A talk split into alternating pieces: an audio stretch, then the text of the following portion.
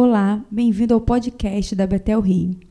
Em Marcos 1, versículo 12 e 13, fala sobre a tentação de Jesus e diz assim: E logo o Espírito o impeliu para o deserto, onde permaneceu quarenta dias, sendo tentado por Satanás. Estava com as feras, mas os anjos o serviam. Jesus foi conduzido ao deserto. Ele estava com as feras, talvez nesse momento de caos, de quarentena, as feras que te cercam, seja ansiedade, pânico, medo, angústia na alma. Mas eu quero te lembrar que o próprio Jesus estava no deserto com as feras e os anjos o serviam.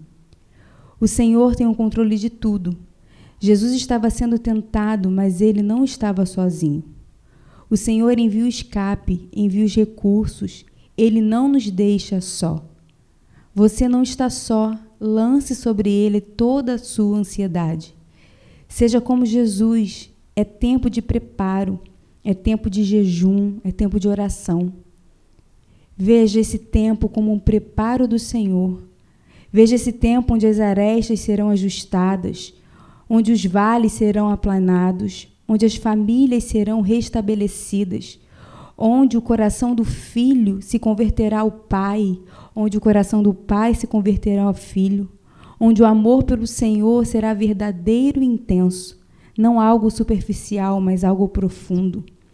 O próprio Jesus viveu intensamente para o Pai. Irmãos, as feras não nos podem paralisar. Elas vão estar ali sempre para nos mostrar que a nossa vida em Deus nos faz vencer todas elas. Ame a Jesus sobre todas as coisas. Ele é o centro de tudo. Viva intensamente com Ele.